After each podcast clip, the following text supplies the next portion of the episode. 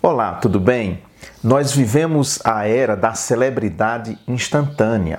Muita gente busca, principalmente através das redes sociais, aparecer, ganhar joinhas, né, ganhar likes nas suas redes sociais, seja no Facebook, Instagram, YouTube, seja lá qual for a rede social que ela usa, mas ela quer aparecer, ela quer ter seguidores, ela quer ser conhecida no país inteiro e muita gente entra numa loucura quase que frenética. Há inclusive cursos, maneiras, modos de ganhar inclusive seguidores fictícios nessas redes sociais. Você compra pacotes e pacotes de dezenas de milhares, inclusive, de seguidores que não existem, que na verdade são robôs, como a gente fala que acessam aquelas redes sociais ali, mas na verdade não existem, às vezes é um número muito pequeno. Mas é essa loucura da celebridade instantânea. Esses reality shows que tem aí na televisão, tipo BBB, A Fazenda e outros, são vitrines para as pessoas anônimas se projetarem.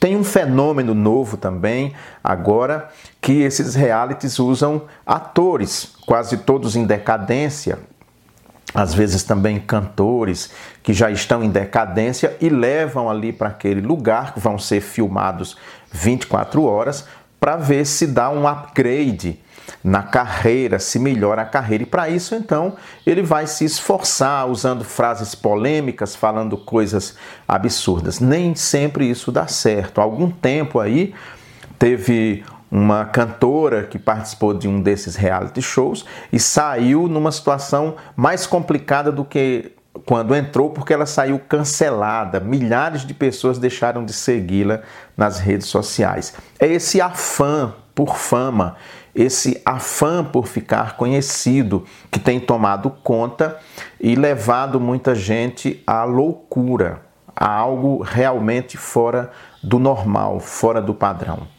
Ora, ser famoso, ser conhecido, nem sempre significa ser amado, por exemplo, nem sempre significa ser admirado. Quantas pessoas super famosas que, em vez de serem amadas, são odiadas por grande parte da população, embora tenha lá o nicho de pessoas que gostam e vibram com os absurdos que elas dizem.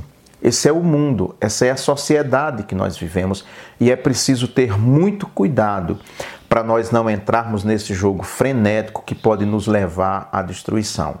Eu tenho uma historinha para ilustrar uma situação similar. Um camarada tinha um cachorro que era muito agressivo. Ele não só era bravo, mas ele era agressivo, ou seja, ele agredia as pessoas gratuitamente.